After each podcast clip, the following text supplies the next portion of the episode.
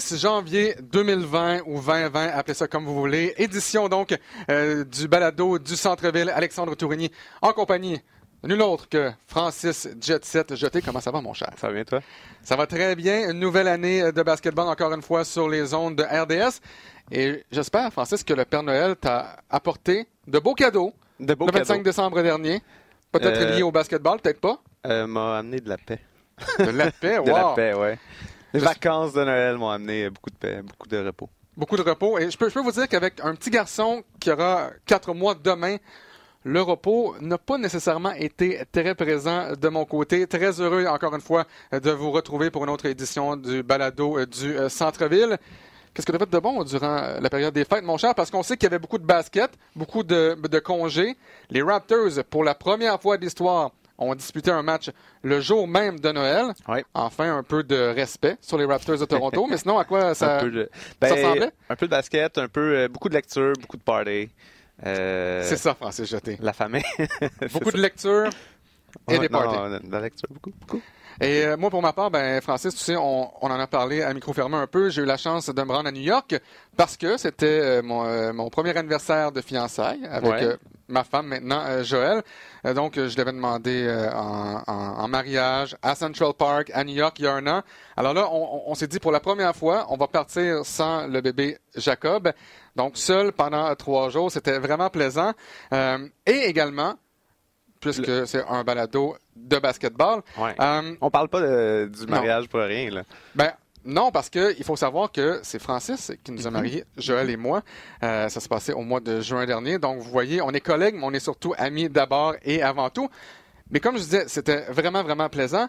Euh, et j'ai eu notamment la chance de faire un petit peu de magasinage, un petit peu de shopping. Et pour la première fois, euh, j'ai découvert le magasin Francis qui s'appelle Flight Club. Euh, J'avais vu ça dans une capsule présentée par le Canadien de Montréal lorsque Max Domi nous parlait euh, de ses meilleures adresses à New York.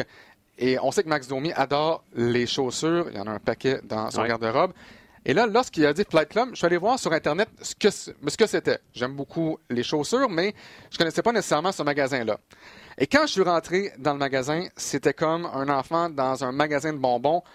J'ai pas nécessairement les, les dimensions de ce magasin-là, mais je peux vous dire, ça fait environ 100 pieds par peut-être 100 pieds. Et c'est des chaussures, tant des chaussures de basketball, Nike, Jordan, euh, écoute, t'as t'as toutes les, les, les, Yeezy. marques là-bas. Ouais. Euh, vraiment des Vans, euh, t'as as vraiment toutes les sortes de, de souliers euh, qui sont populaires et qui sont en demande. Mais des souliers, là, il y en a des milliers, ça n'a aucun sens.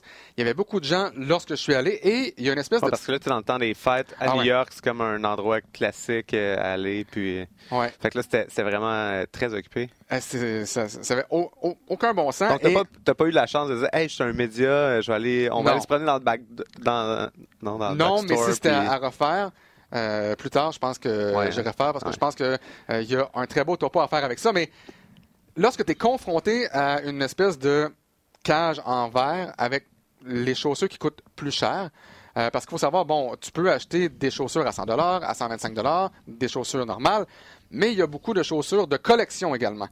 Et lorsque tu vois les prix associés à ces chaussures de collection, euh, je me souviens, il y avait quelques paires de Jordan à 25 000, à 30 000 dollars, à 35 000. Et là, tu te dis, qui achète des chaussures à 20 000, 25 000? Il faut avoir beaucoup, beaucoup de euh, sous. ouais. Mais je me disais, il n'y a, personne qui va acheter ça là. Et là, je regarde la paire à 30 000 et à côté de moi, il y a un homme, quarantaine d'années peut-être, tout bonnement, demande au vendeur, puis-je voir ces chaussures à 35 000? Demande, bon, est-ce que vous les avez dans le 10 ou 10 et demi? Oh oui, on, on les a. Je vais vous prendre une paire. Tout simplement comme ça. Euh, mais je peux vous dire que c'est dangereux. Euh, parce que je me suis créé peut-être des besoins en allant là-bas.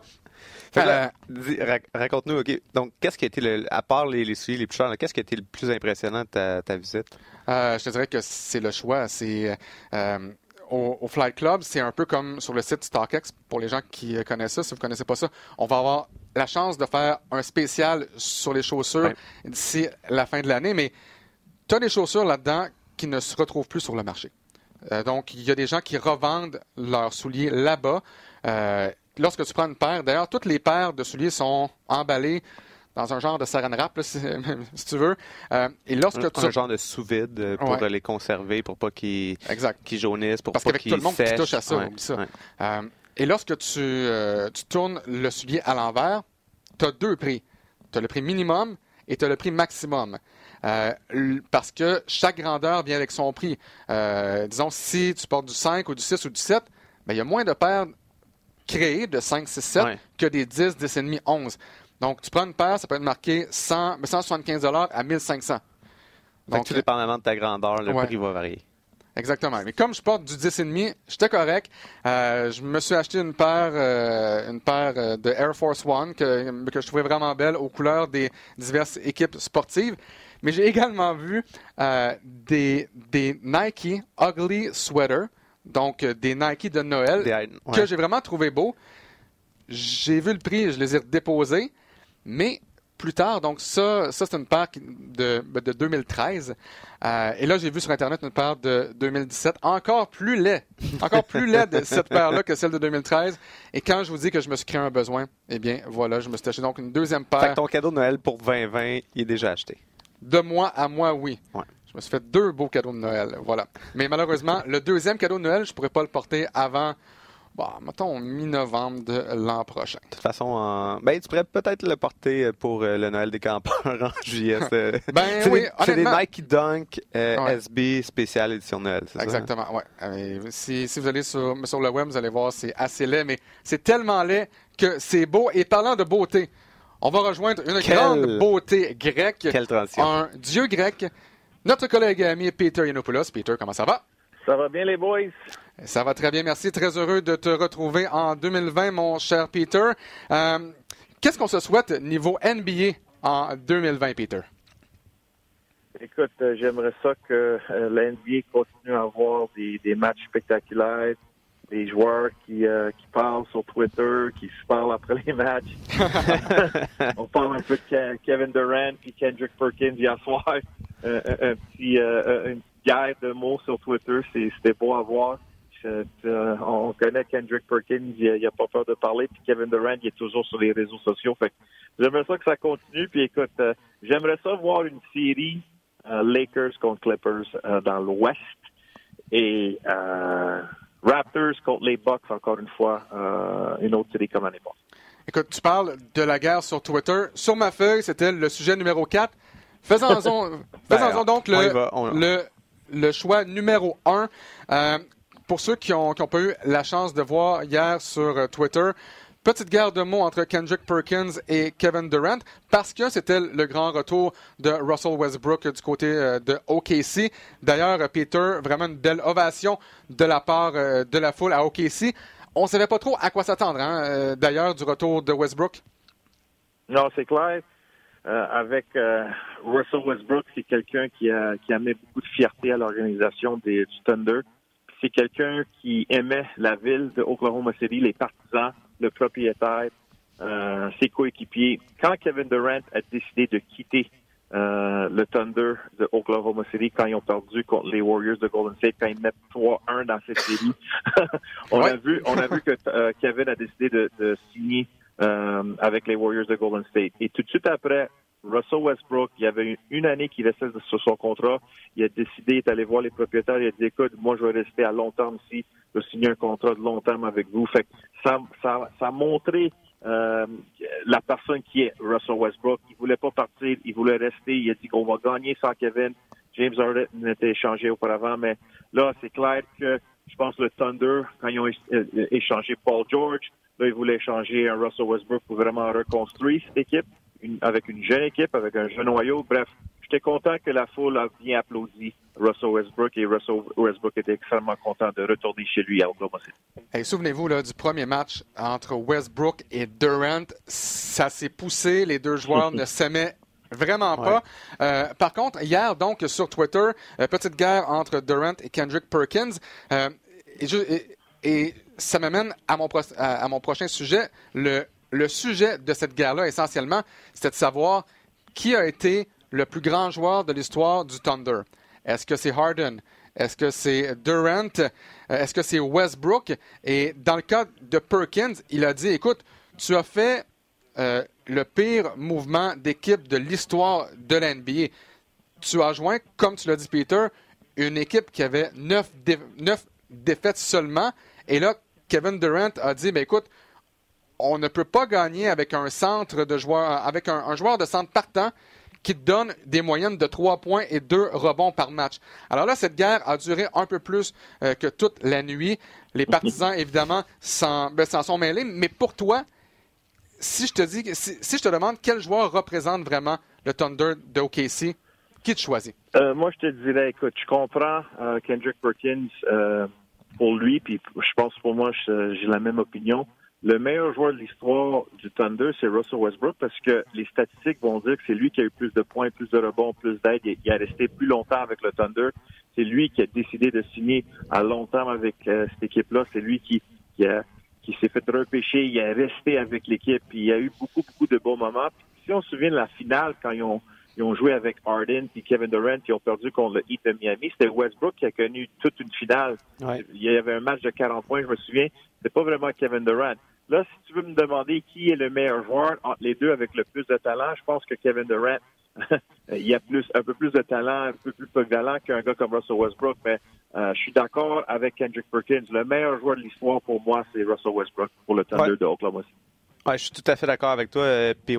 Moi, je pense que effectivement, si tu veux être considéré comme le meilleur joueur de la franchise, tu peux pas te permettre de changer d'équipe, d'aller contre un, ton équipe rivale qui t'a éliminé en série pour, euh, pour avoir la chance d'être considéré comme le meilleur. Effectivement que peut-être que Kevin Durant euh, sur, en, en, termes de statistiques est, meilleur euh, joueur que, que Westbrook, mais écoute, selon moi, c'est sans contredit Westbrook qui, qui, est resté là depuis longtemps puis qui mérite ce poste-là. Puis c'est le premier joueur qui revient à OKC qui a une innovation chaleureuse.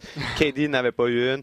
Puis même chose pour James Harden, ça s'était pas bien passé avec la foule. Donc je pense que à OKC, dans le cœur des partisans, ben c'est Westbrook qui est numéro un. Oui, mais si on regarde aussi, les gars, euh, la même situation avec le Heat de Miami, si on va considérer c'est qui le meilleur joueur de l'histoire du Heat de Miami, je pense que la réponse c'est Dwayne Wade, c'est pas LeBron James. Parce que Dwayne, Dwayne, Wade, il a gagné deux championnats avec LeBron James, mais il a gagné aussi un championnat tout seul en 2006 avec le Heat de Miami. C'est lui euh, qui, a, qui, a, tous les records. Le Heat, euh, c'est clair qu'il a resté plus longtemps. Fait que LeBron, c'est un joueur, un des meilleurs de tout temps, mais pour moi, la même question, je, euh, donnerais la réponse à Dwayne Wade pour le Heat de Miami.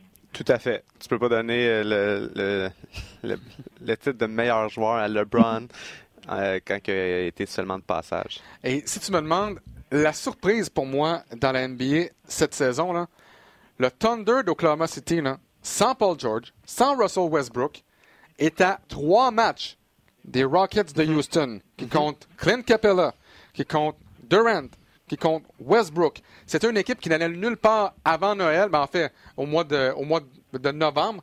Qu'est-ce qui s'est passé avec le Thunder, avec ouais, ce Thanksgiving sont en feu. Écoute, Chris Paul, euh, Chris Paul prouve qu'il est capable de gagner encore une fois à son âge. Il, a comme euh, il, a, trouvé la, fontaine de, de Genève, de Juvence, on dirait. Il est, revenu comme l'ancien Chris Paul, on, dirait. Moi, je pensais que Chris Paul, ça allait s'en aller en, en, déclinant, puis euh, vraiment, là, il a retrouvé sa touche. Mais là, Peter, si tu t'appelles le Thunder, t'es septième, t'es en bonne position. En fait, là, t'es à quatre matchs et demi du deuxième rang à, un peu moins de un mois de la date butoir des transactions, est-ce que ça vient ruiner le plan du Thunder? Qu'est-ce qu'on fait avec ça?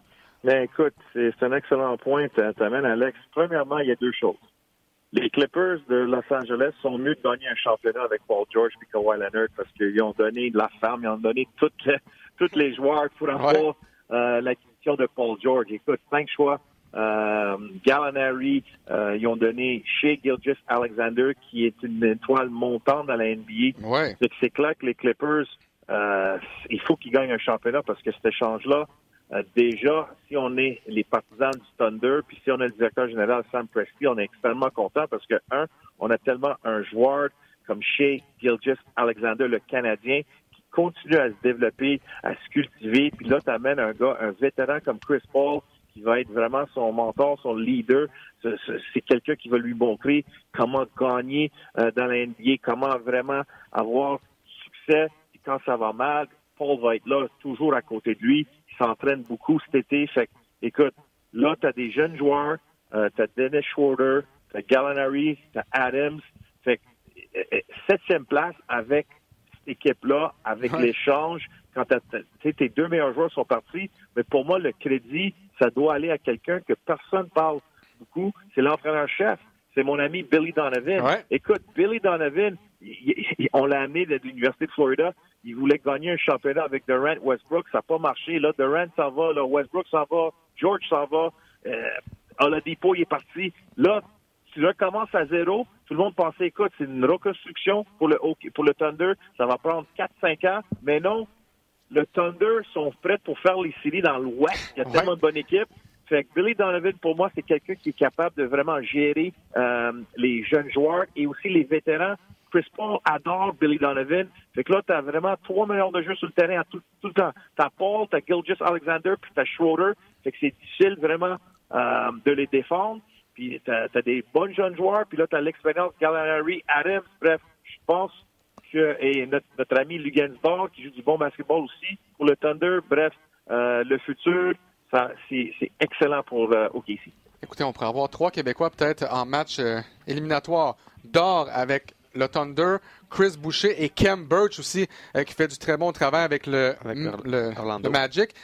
juste pour revenir sur le Thunder, écoutez, même les Spurs, huitième avec une fiche perdante.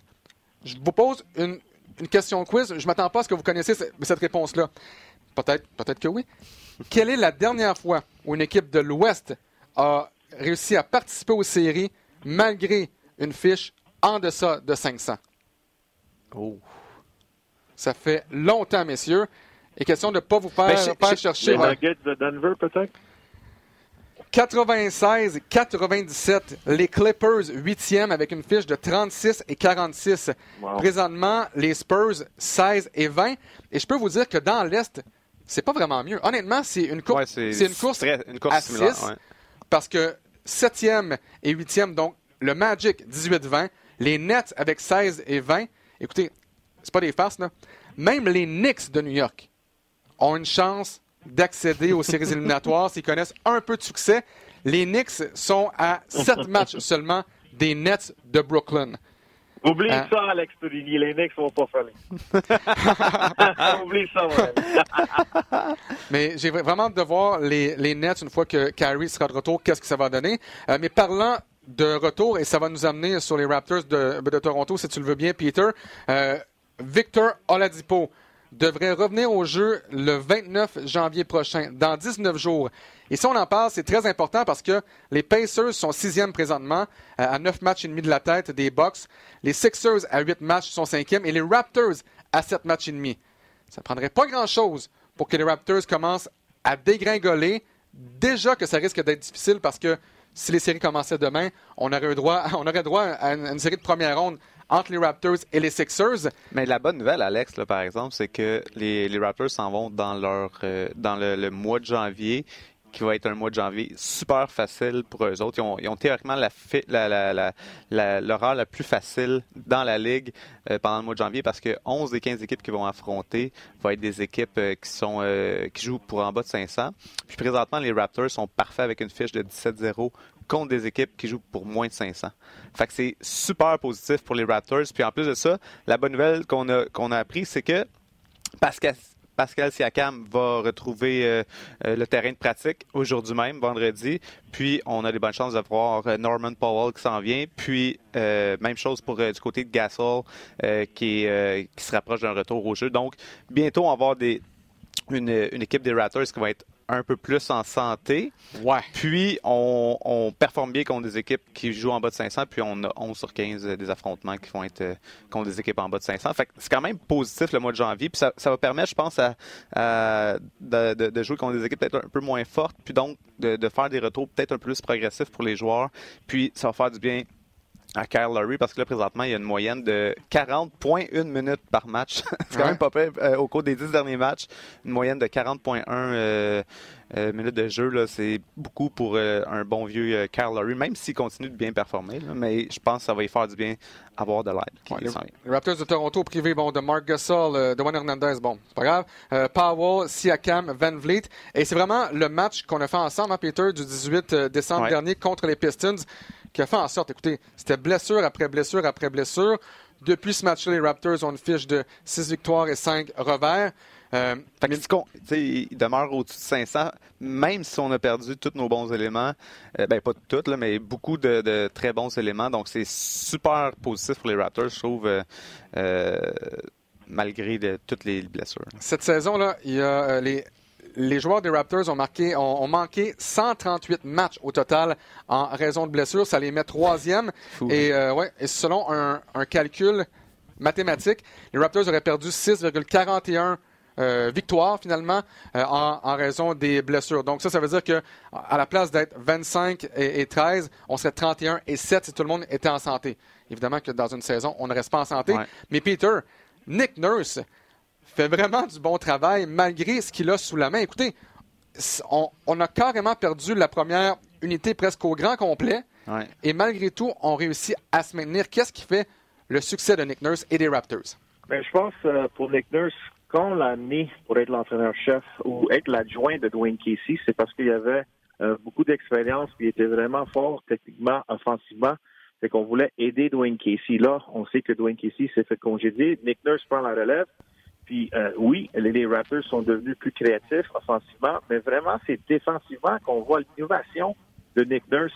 Puis cette année, c'est incroyable parce que on voit que les défensives de la NBA, il y a plus de tradition, on joue du homme à homme, mais là, on voit vraiment l'innovation de Nick Nurse. Des triangles les deux, du box and one, comme on dit. Puis Nick Nurse a dit que la, game a changé offensivement, la NBA, avec les Curry, qu'est-ce que D'Antoni a fait avec Houston. Fait que là, c'est le temps de vraiment être plus créatif défensivement. Les Raptors, c'est incroyable. Le match contre Charlotte, il, manquait quatre de leurs six meilleurs joueurs. Quatre de leurs six. Jamais vu. Deuxième soir, sur la route à Charlotte, ils ont perdu le match contre Portland euh, le, soir avant Toronto. Mais non, on gagne le, développement de cette équipe, les jeunes joueurs, on en parlait souvent, Van Vliet, Siakam, Boucher, Davis, ça continue. Davis. Et puis, Davis on, surtout, hein. on, a vraiment une mentalité de champion. Nick Nurse a dit ça cette année. Les nouveaux joueurs comme Hollis Jefferson, les Stanley Johnson, il faut avoir une éthique de travail de champion pour jouer pour Nick Nurse. Et beaucoup de crédit aussi à ses adjoints. Euh, il donne beaucoup, beaucoup de travail. Il les laisse vraiment euh, encadrer les joueurs défensivement, offensivement. Bref, j'ai jamais vu quelque chose comme ça. Les Raptors, la plupart des équipes auraient perdu la plupart de leurs matchs, mais non, les Raptors continuent. Et maintenant, la, grande question, quand tout le monde va être de retour, on parlait du manque de profondeur au début de la saison. Là, je pense qu'on en a trop de profondeur. On jamais trop. Mais bref, qu'est-ce qu'on va faire avec la rotation? Qu'est-ce qu'on va faire avant le 6 février? Parce que le 6 février, c'est la date d'échange. Est-ce que Gasol va rester avec les Raptors? Est-ce qu'on amène un Andre Drummond des Pistons? Est-ce qu'on va amener d'autres joueurs? Écoute, moi, je pense que Masai Ujiri pense avec le noyau qui ont le développement et si Siakam qui revient en force, je pense pas que les Raptors ont peur de n'importe quelle équipe de la Non, parce ah, que même, même, un gars comme Joel Embiid, euh, d'ailleurs, si vous, si vous n'avez pas vu la blessure de Joel ah Embiid, n'allez donc pas la voir. Hein? tout simplement. Euh, on croyait que c'était disloqué un doigt. Finalement, euh, devra, en fait, a subi une intervention chirurgicale. Euh, Puis il est retourné au jeu, hein, malgré tout, après cette blessure. Mais là, ouais, il est retourné au jeu, mais il jouait à une main. donc, il sera réévalué dans, une à deux semaines. Donc, avec un Embiid incapable de rester en santé, la seule équipe qui me fait peur dans l'Est, c'est les Bucks. Mais c'est pour ça qu'il faut terminer le plus haut classement pour se donner une chance d'affronter les Bucks en finale de l'Est, euh, comme il y a un an. Tu parlais euh, de la performance de Terrence Davis. Il connaissait vraiment des moments exécrables du côté des Raptors.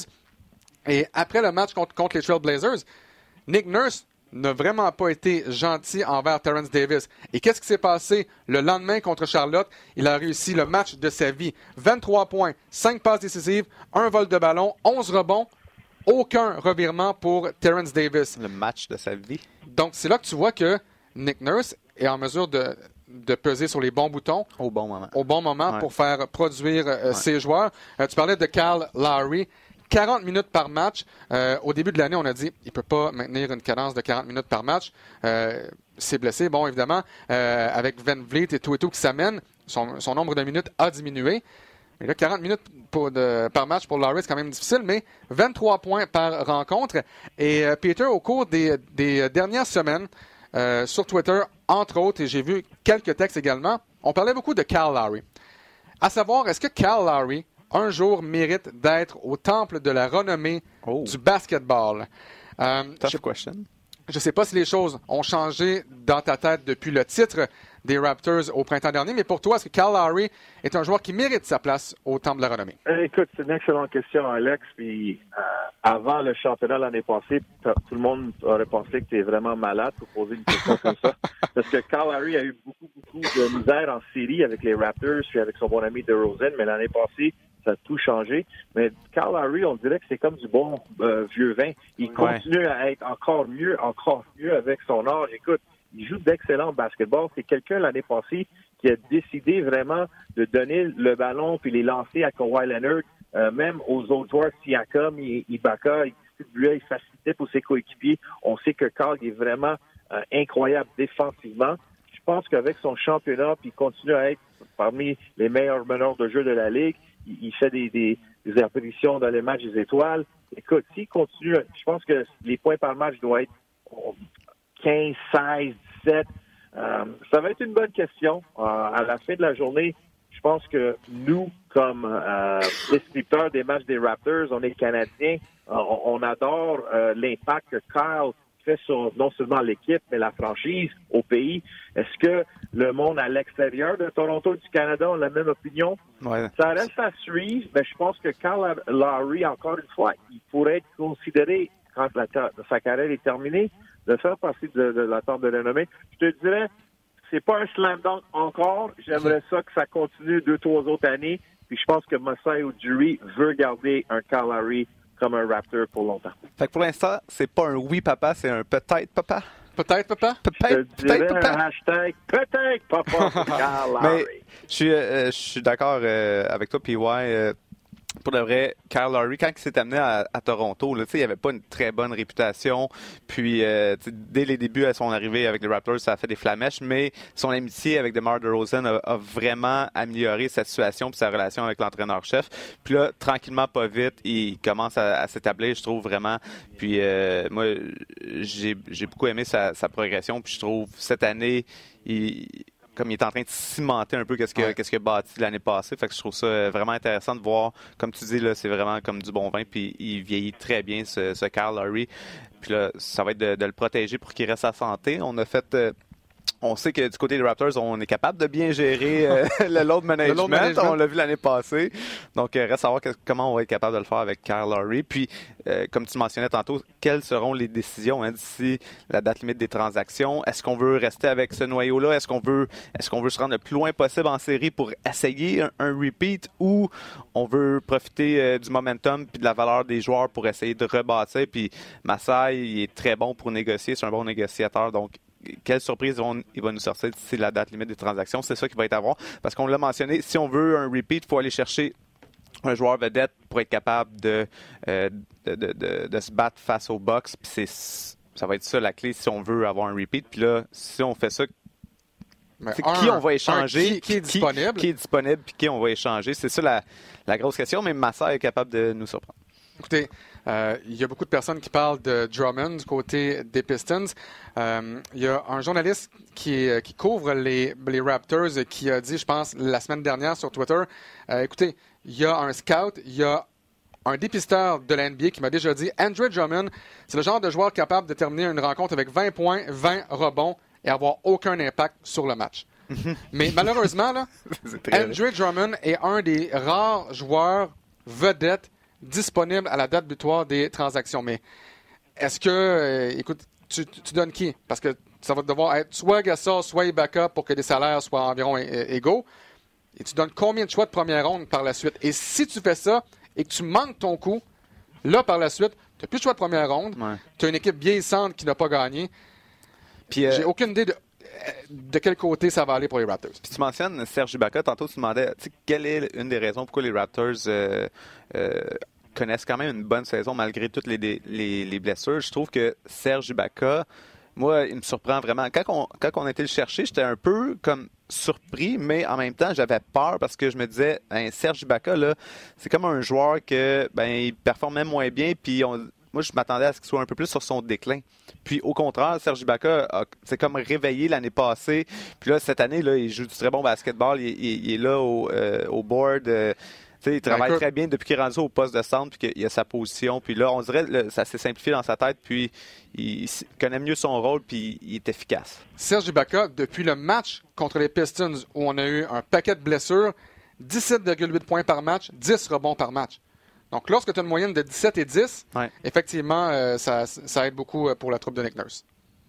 Peter, tu voulais ajouter quelque chose? Oui, non, écoute, euh, je te dirais que quand on est allé chercher Marc Gasol, on est allé chercher pour son expérience, puis on est allé chercher parce que lui, il est capable de vraiment gérer la défensive, puis vraiment arrêter ou ralentir un Joel Embiid. On l'a vu dans les séries, sans Gasol, les, les Raptors n'auraient jamais battu les Sixers parce que Embiid, il a tellement de succès contre tous les autres centres de la NBA, sauf Marc Gasol. Là, cette année, écoute, c'est des décisions que Bobby Webster et Masai Ujiri doivent prendre euh, avant le, 6 février. Je pense que Masai voudra garder ce noyau d'équipe. Puis je pense un gars comme Ibaka, je pense que toutes les équipes de l'NBA aimeraient ça avoir un joueur comme lui. Puis je pense qu'au début, quand Ibaka été échangé aux Raptors, on jouait Ibaka avec Valanciunas. Et là, on a décidé que vraiment, peut-être la meilleure avec la a changé. L'espacement du terrain, on avait besoin seulement Ibaka ou JV qui jouait, euh, qui faisait une rotation la position de centre. C'est ça que Nicholas avait fait. Là, c'est la même chose avec Gasol. On voit que Ibaka il est rendu sixième homme pour euh, Nick Nurse, mais contre les Sixers, on a joué les deux ensemble. Bref, je pense que Serge, il était incroyable l'année passée. Il continue à être vraiment constant cette année. Je pense que les Raptors sont à un joueur. J'aimerais ça voir Marcus Morris des Knicks.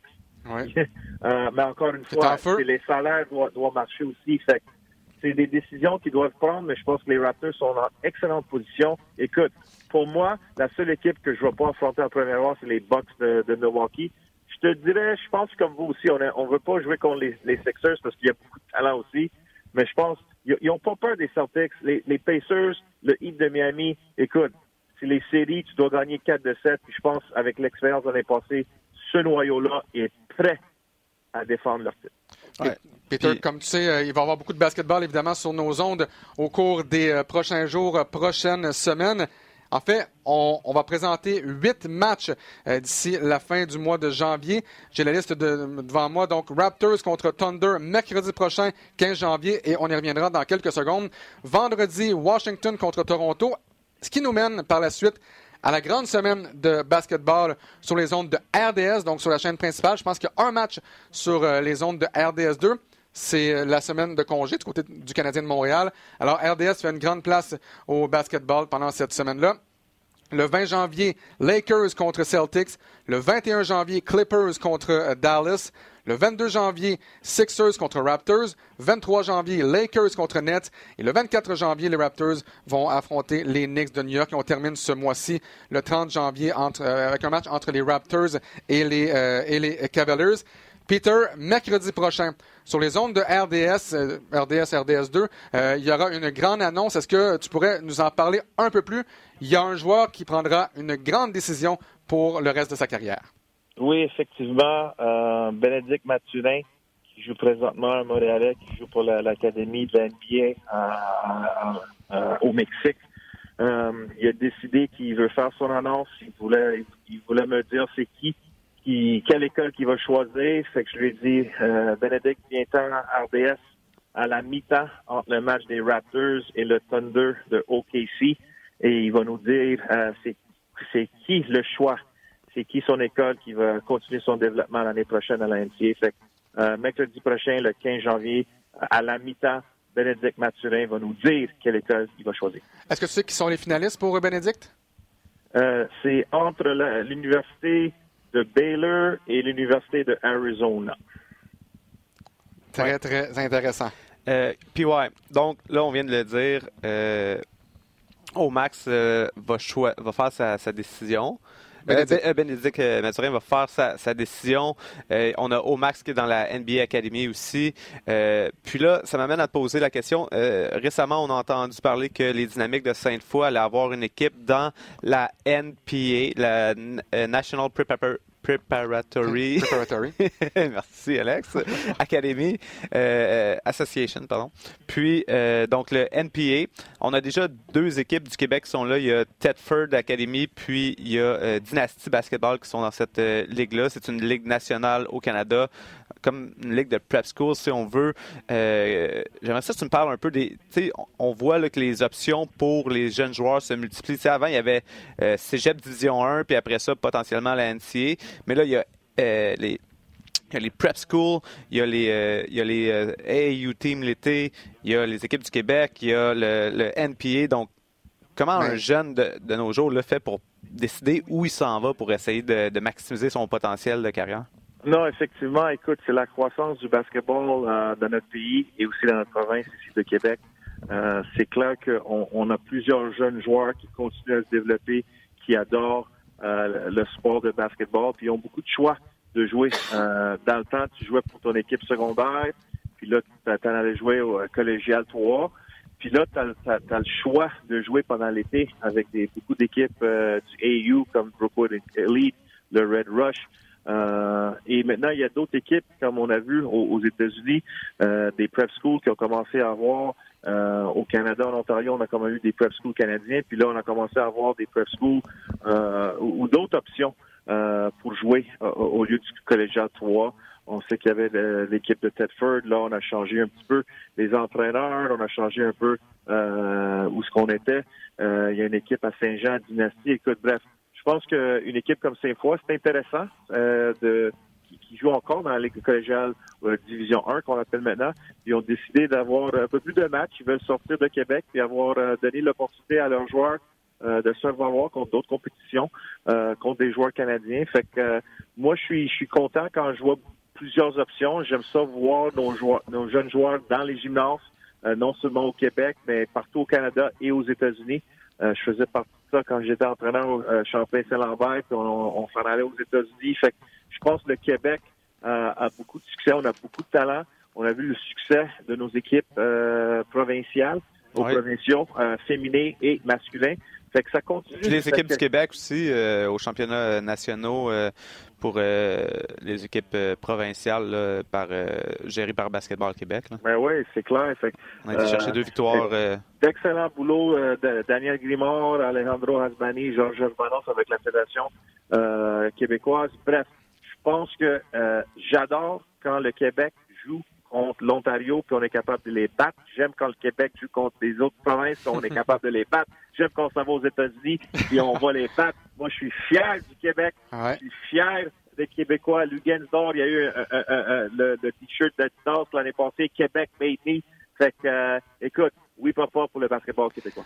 Mais Peter, euh, je vais te poser une question peut-être difficile. Est-ce que ce développement des prep schools et tout ça, c'est nécessaire? Et pourquoi on le fait? Est-ce que c'est parce qu'on veut que nos jeunes se développent mieux? Est-ce que parce que le basketball est de plus en plus populaire, on va aller chercher une part du gâteau? Est-ce qu'on le fait pour l'argent? Euh, est-ce que même avec tous ces prep schools-là, euh, si tous les joueurs restaient au Québec, il n'y en aurait pas de problème. Si tout le monde jouait ici et jouait pas prep school aux États-Unis, euh, en Ontario et tout et tout, si tout le monde restait ici, ce ne serait pas nécessaire.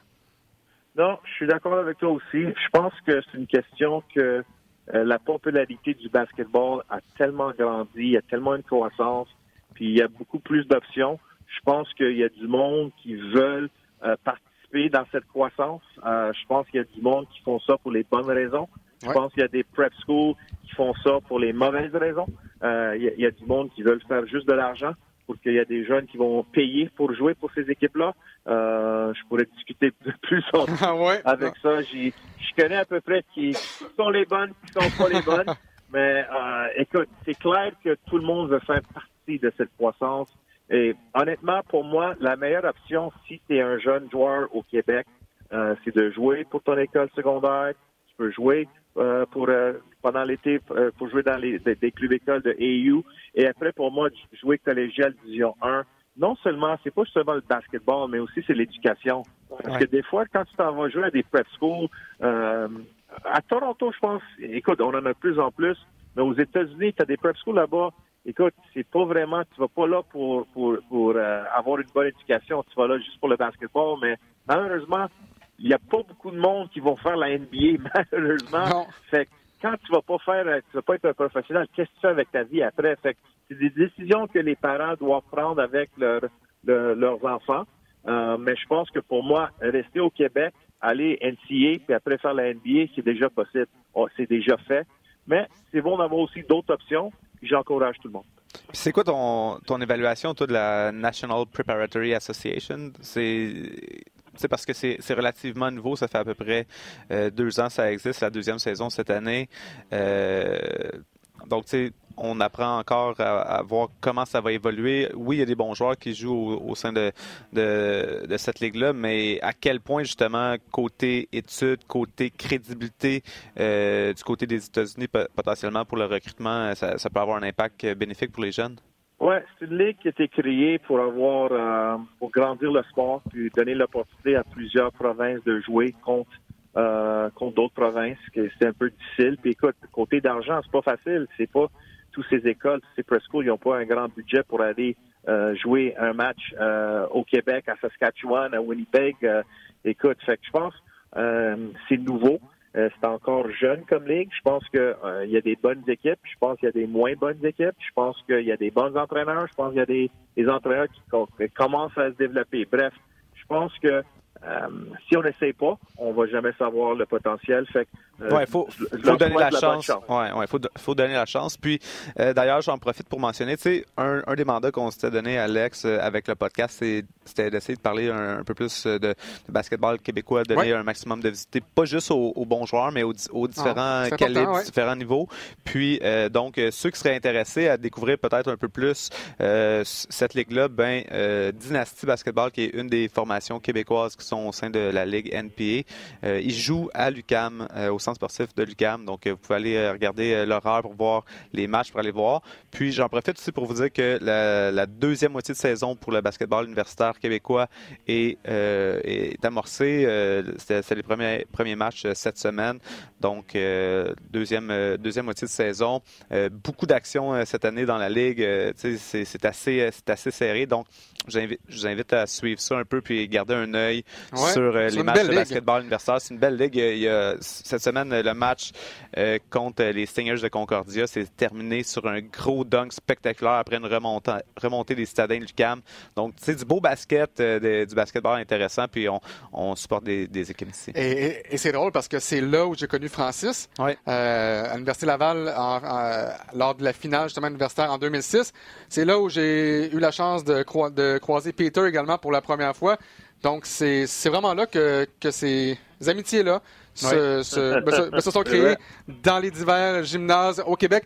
Peter Yanopoulos, encore une fois, euh, merci beaucoup pour ton temps. Toujours un, plaisir. Et on se retrouve là bientôt euh, sur les ondes de RDS ou RDS2. Merci les boys. Bonne journée à vous. Et oui, papa. merci, Peter. Ciao, Peter. Donc, euh, si tu le veux bien, pour, pour, terminer, pour terminer ouais, cette édition du 10 janvier 2020, j'aimerais un peu qu'on revienne sur la dernière décennie euh, dans le basketball et voir aussi où, où on s'en va. Euh, pour toi, peut-être le moment peut-être marquant de la décennie 2010-2019, le ou les moments marquants pour toi, c'était quoi? Ben, tu sais, sans contredit, le championnat des Raptors. je sais, depuis que je suis tout jeune, euh, je suis un fan de basketball. Je suis tombé en amour avec le basket, avec LeBron James, avec Michael Jordan. Mais, euh, quel lapsus! Ouais, quel lapsus euh, drôle. Non, c'est parce que je suis en train de penser que j'allais parler de LeBron James pour euh, la dernière décennie. Mais ouais, je suis tombé en amour avec Michael Jordan. Puis après ça, les Raptors sont arrivés il y a 25 ans déjà. Donc pour moi, je les, je les ai suivis. J'ai été les voir à Ottawa, à Toronto, à Montréal un peu partout, donc je les ai vraiment suivis. J'avais NBA TV Canada où là j'écoutais tout le temps tous les matchs, toutes les analyses. Donc pour moi, des voir remporter un championnat, c'est vraiment spécial et unique. Donc, pour moi, ça, c'est l'élément marquant 2020. Mais tu sais, il y, a tel, euh, il y a tellement de choses qui se sont passées. Tu sais, LeBron James qui, au cours de la décennie, qui, a changé vraiment le visage de la NBA et des, et des super teams. Oui, vraiment. Donc, il y a ça, euh, la retraite de Kobe Bryant. Tu sais, il y a plusieurs moments marquants, je pense, dans cette décennie-là. Donc, mais vraiment, l'élément numéro un, c'est la victoire des Raptors. Ouais, Pour, pour, moi aussi, mais je dirais que cette décennie-là a changé un peu la façon dont le basketball mm-hmm. était joué. Souvenez-vous, dans les années 70, 80, 90, début des années 2000, ça te prenait un big man. Euh, ça te prenait un gars capable d'avoir 20, 20 points, 15 rebonds par match. Si tu avais la chance d'avoir un chac dans ta formation, parfait. Mais de plus en plus, les joueurs de centre, c'est des gars de 7 pieds, oui, parfait, capables de tirer à trois points. Et pour moi. Regarde Luka Doncic. Ouais, oui. Mais ça, ça c'est l'impact de l'internalisation. Euh, l'internalisation. Internationalisation du basketball. J'ai de la avec mes mots. On va ralentir les mots aujourd'hui. Euh, c'est un, un, podcast que... à écouter à, 75 comme plus lentement. Plus lentement. Donc, euh, euh, c'est vraiment l'impact du basketball international qui s'est amené dans la NBA. Il y a de plus en plus de joueurs internationaux qui performent bien. Yannis Antetokounmpo, euh, vraiment beaucoup, beaucoup de joueurs internationaux. Puis, eux autres, le développement est vraiment différent de ce qu'on voyait aux États-Unis. Donc, ça, ça, amène ce style de jeu-là différent. Puis après ça, il y a des joueurs d'impact comme Steph Curry qui vient encore une fois comme changer la donne. Puis, PY, j'ai adoré euh, qu'est-ce que PY amenait aussi par rapport au, euh, au système collectif hein, qui, qui, qui, vraiment qui évolue aussi. Fait qu'il n'y a pas juste les joueurs, les athlètes qui évoluent, mais les, les, les, le type de coaching qui a évolué vraiment beaucoup au, cours des dernières années. Puis on l'a vu euh, euh, avec, euh, avec les Raptors. Hein.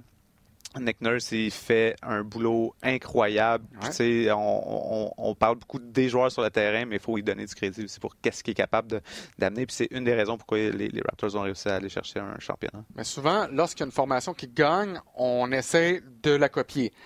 si c'est le Heat de Miami qui gagne avec LeBron James, tu peux essayer de copier en allant chercher des joueurs, mais ça ne marchera pas parce que des LeBron James, il n'y en a pas tant. Quand les Spurs de San Antonio gagnent, et Greg Popovich, on sait à quel point le mouvement de ballon est important. Là, on veut essayer de copier les Spurs et, c'est, et ça revient un peu à ce que tu disais. Euh, on change la façon de jouer. Euh, et je me souviens, en séries éliminatoires, il y a deux ans, euh, alors que Dwayne Casey était encore à la tête, ben, en fait, lors des séries pas du printemps dernier, l'autre avant. Alors que Dwayne Casey était à la tête des Raptors, on parlait beaucoup du fait que les Raptors tiraient énormément à trois points et qu'il y avait beaucoup de passes également avant les tirs de trois points réussis. Donc, on copie un peu le, système des Spurs et de Greg Popovich. Et Steph Curry, évidemment, a changé la donne. Euh, Steph Curry, Clay Thompson également, James Harden. On tire de plus en plus à trois points, mais il faut se souvenir que Mike D'Antoni, avec les Suns de Phoenix, c'est lui essentiellement qui est peut-être le père de ce changement-là parce que les Suns de Phoenix, euh, avec Steve Nash et tout et tout, soudainement décochaient tellement de tirs à trois points. C'est un peu eux qui ont été les euh, précurseurs de ce côté-là. Euh, et ça me mène à mon autre question.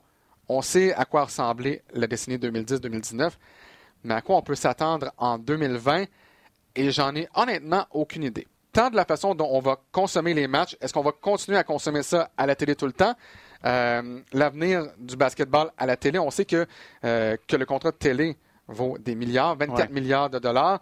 Euh, on a encore, je pense, quatre ans dans ce contrat-là à faire. Je pense que c'est à renégocier en 2025-2026. Mais à quel point les systèmes de jeu vont changer? Vers quoi on s'en va euh, dans ben, l'NBA. Puis euh, on, en, on en parlait avant Noël, mais tu sais, juste le, format de la ligue qui va évoluer, euh, à quel point ça va avoir un impact justement sur les, droits de diffusion aussi. puis il y a toute la notion de bon, mais combien de matchs on va jouer. tantôt, tu demandais à PY, c'est quoi ton souhait pour 2020? Moi, c'est de voir peut-être un peu moins un peu moins de matchs, mais des matchs qui sont joués à plus haute intensité, comme on voyait dans les années 90. je trouve. Euh, puis tu sais, ça, ça, se rapproche de ta question parce que tu diras comment on va consommer ça. Tu sais, moi, des matchs NBA complets, j'en consomme de moins en moins. Puis les formats à la télé euh, varient. Hein? Vous le faites des fois à RDS en, switchant d'un match à l'autre, du, du, euh, du court surfing. Puis, euh, donc, ça, c'est un, un, format, parce que justement, des fois, il y a des matchs qui se finissent par 20, par 30. Tu n'as plus vraiment. Alors que le basket, c'est un, un, jeu qui permet qu'il y ait des longs, des remontées. Hein, parce que c'est comme un, marathon, le basket. Hein? C'est comme un, c'est comme un, un jab d'un bord, un autre jab de l'autre bord, puis c'est, qui qui va continuer à, performer sur le long terme? Tandis que un match comme au hockey, tu peux avoir deux buts rapides, faciles, euh, euh, chanceux, puis ça change l'image du match. Tandis qu'au basketball, je trouve, si tu continues euh, d'être vraiment efficace puis d'essayer à, chaque, euh, à chaque possession d'aller marquer, ben, tu es capable de tranquillement, pas vite, changer le momentum puis potentiellement faire une remontée. Puis on dirait que ça, on le voit moins dans les matchs aujourd'hui comme on le voyait à l'époque. Même si la, game était par 20, tu es capable d'aller la rechercher. Tu sais, les Raptors, ont, juste avant le temps la pause du temps des fêtes, ils ont eu une victoire avec une remontée historique justement de 30 points. Fait que ça se fait encore, mais on le voit beaucoup moins souvent parce que on, on, ça fait partie aussi peut-être du changement de, de, de de, par rapport aux, différentes générations, tu sais. Mais, tu veux voir plus d'effets saillants que le match au complet. Et c'est triste parce que, comme tu le dis, euh, c'est un marathon euh, et on dirait que les gens veulent voir un 100 mètres.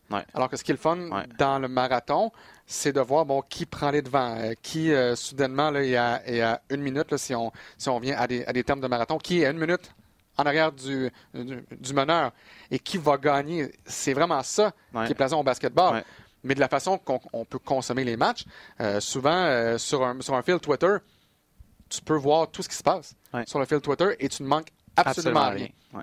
Donc, j'ai vraiment hâte de voir comment euh, ça va aller en 2020. Pensez jeter? Un gros merci encore une fois pour cette autre édition du Centre-Ville.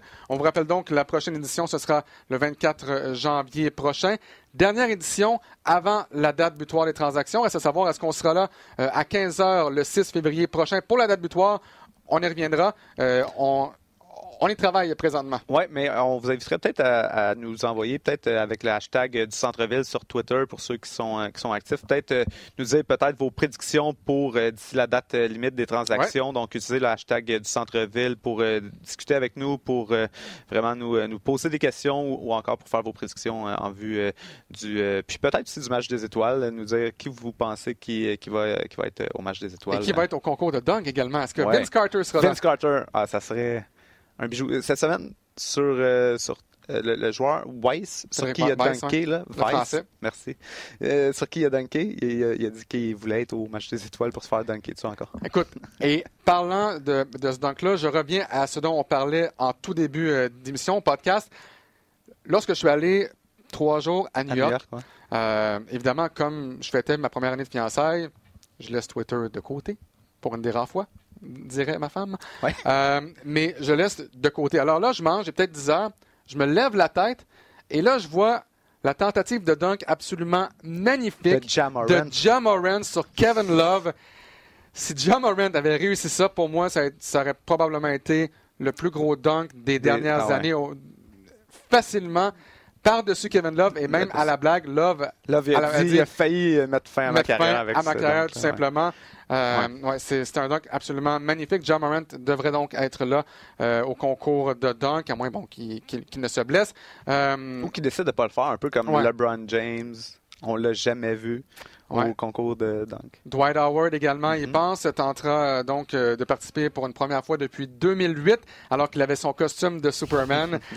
donc j'ai vraiment de voir qui participera au concours de dunk. Et on, on se souhaite d'avoir des joueurs vedettes. Je comprends qu'on veut avoir des, des, gars capables de faire de gros dunks, mais c'est pas la même chose. C'est comme si au match des étoiles de la Ligue nationale, le concours du joueur avec le tir le plus puissant, c'est un gars de quatrième trio qui joue trois minutes par match. Ouais, c'est ça. Tu veux voir les joueurs vedettes dans, dans, ce genre de circonstances. Donc, encore une fois, un gros merci, Francis Jeté. Et on se retrouve pour une autre édition du Balado du Centre-Ville le 24 janvier prochain. Au revoir tout le monde.